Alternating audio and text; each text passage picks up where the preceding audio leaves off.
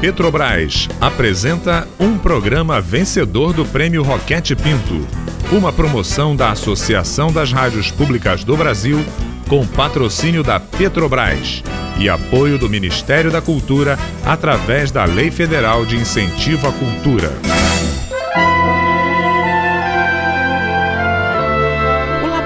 aberto de interatividade da UFSCar, tenho o prazer de convidá-los para ouvir, a partir de agora, a radiodramaturgia Verdades Inventadas. Liberte sua imaginação e abra seus ouvidos para participar das aventuras de Laura e de suas experiências imaginárias.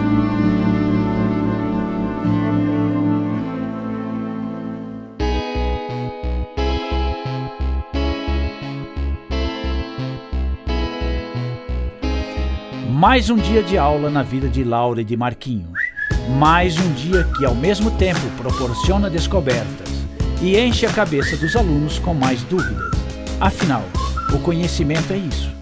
Uma luta sem fim para cada resposta que cria novas perguntas.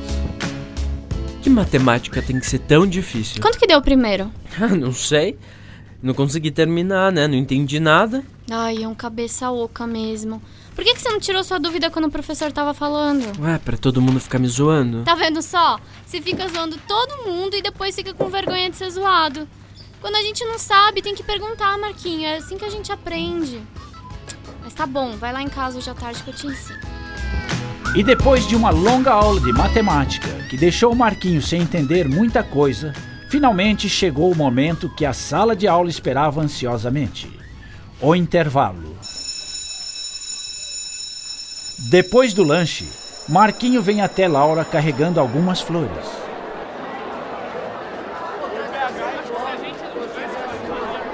Olha só, Laurinha, trouxe pra você. Ih, vocês são todos umas invejosas. Qual que é o problema de eu dar flores pra uma amiga? Tô, Laura, pra me ensinar matemática. Ah, tá, sei, sei. Não, não tem problema nenhum em dar flores pra uma amiga gente, para com isso. Vocês sabem que a gente é só amigo. Tá certo, Laura, só amigos. Bom, meninas, que tal a gente dar uma volta e deixar os amigos a sós? Ó, oh, Paty, você sabe que nunca vai tirar esse BV, né? Ah, Marquinho, vê se me esquece, vai. Você não perdoa uma, né, Marquinho? Precisava falar do BV? Agora ela vai saber que eu te contei que ela nunca beijou ninguém. Também? Chata desse jeito, ninguém vai querer ficar com ela. Cadê minhas flores? Aqui, ó. Ai, obrigada, Marquinho. Elas são lindas. Bonitas, né? São lá daquele canteiro que tem perto da quadra, sabe? Foi seu João que pegou. Brancas, rosas, vermelhas. Isso, eu pedi pro seu João pegar das três cores.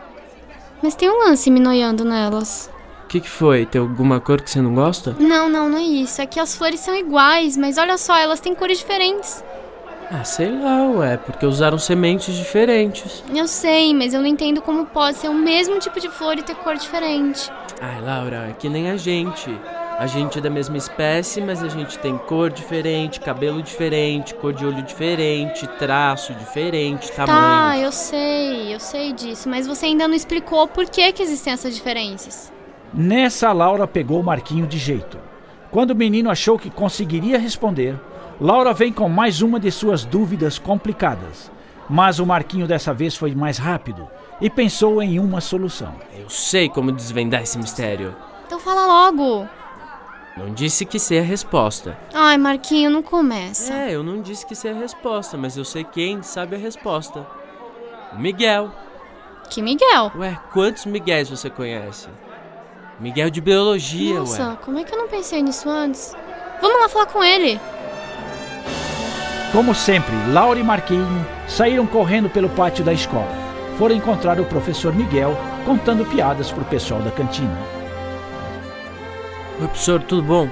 a gente pode tirar uma dúvida agora? Oi, Marquinho. Oi, Júlia. É Laura, professor. Ah, desculpa, Laura. Eu sempre confundo os nomes. Mas diga, qual é a dúvida? Tá. Então, professor, o Marquinho me deu essas flores. E tem flor cor-de-rosa, branca e vermelha. Eu queria saber por que se elas são iguais, as cores são diferentes. Ah, Laura, é uma boa pergunta. O nome dessa flor é Flor Maravilha. E no caso dela, a gente fala que existe codominância dos alelos que determinam a cor. Ô, professor, lembra que a gente tá no intervalo e não na sala de aula?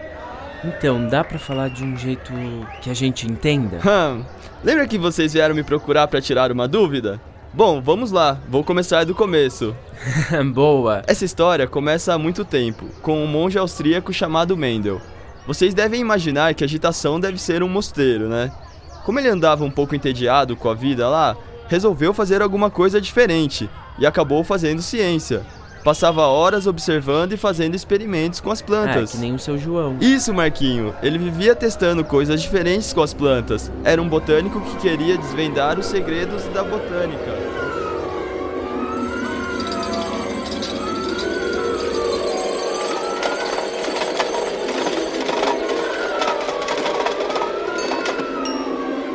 Ervilhas amarelas com ervilhas amarelas. Ervilhas amarelas com ervilhas verdes. Vamos ver o que falta. Faltam as verdes com as verdes, seu Mendes. Oh, sim, verdes com verdes. Muito bem, Laura. Mas é Mendel, não Mendes. Ai, desculpa, é que eu sempre me confundo. Não tem problema. Mas vamos voltar aos cruzamentos. Mas eu posso saber que história é essa de ervilhas coloridas? Claro, Fräulein Laura. É que assim como você com suas flores, eu fiquei curioso em saber por que algumas ervilhas eram amarelas e outras verdes. Então comecei a fazer cruzamento entre elas. Ah, mas o que você descobriu com isso? Oh, mankind, descobri o mecanismo de hereditariedade. Descobri que todas as características dos organismos, como por exemplo a cor de ervilhas ou como a cor dos nossos olhos, são determinadas por um par de unidades elementares que hoje em dia, lá no seu tempo, chamam de genes. Genes? A gente tá falando de genética, então? Sabia que eu tô tendo aula de genética esse ano? É com o Miguel, professor de biologia. Meu único problema com a genética é a matemática. Mas conta mais, o que tem os genes? Ya, ya, pense comigo. A cor da ervilha é determinada por um par de unidades chamadas alelos. Então, no processo de formação dos gametas, esses alelos, que em todas as células que temos estão em pares, se separam. Ah, eu me lembro disso. Os óvulos e os espermatozoides são gametas, não são? E aí cada um deles carrega metade da carga genética, né? Richtig, Laura. E a metade desse material genético que está no espermatozoide, por exemplo, vai se unir à metade do material genético que está no óvulo na fecundação, que é quando os dois se encontram. Então, cada gameta vai levar um gene específico de um caráter que vai se ligar ao seu homólogo, e o seu par, para expressar aquele caráter. Até aí tudo bem? Sim, quer dizer, vê se é isso. O espermatozoide leva metade da informação de um caráter que veio do pai, que se junta com metade da informação de um caráter que veio do avô da mãe, tá certo? Parece que o encontro de Laura com o Mendes, quer dizer, Mendel, está sendo produtivo. Mas será que ela vai finalmente entender o que é a tal da codominância? Para saber a resposta, só ouvindo o nosso próximo episódio. Até lá! Se você quer saber mais sobre as verdades inventadas da Laura, entre no seu blog e acompanhe por lá os textos de nossa querida personagem em suas reflexões sobre suas experiências imaginárias e os personagens que encontrará ao longo da nossa radionovela.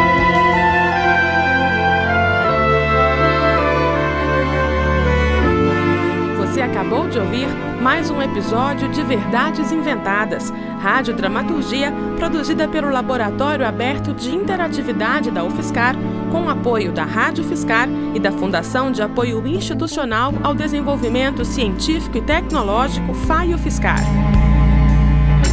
Roteiro: Maite Bertolini e Tárcio Fabrício. Revisão: Adilson de Oliveira e Mariana Petzo. Produção: Mário Righetti. Desenho de som e edição: Daniel Roviriego. Direção: Maite Bertolini e Mário Righetti. Larissa Cardoso é a Laura, Matheus Chiarati é o Marquinho, Norberto Carias faz a voz do narrador e grande elenco. Saiba mais sobre as experiências imaginárias de Laura visitando o seu blog viagensdalaura.wordpress.com.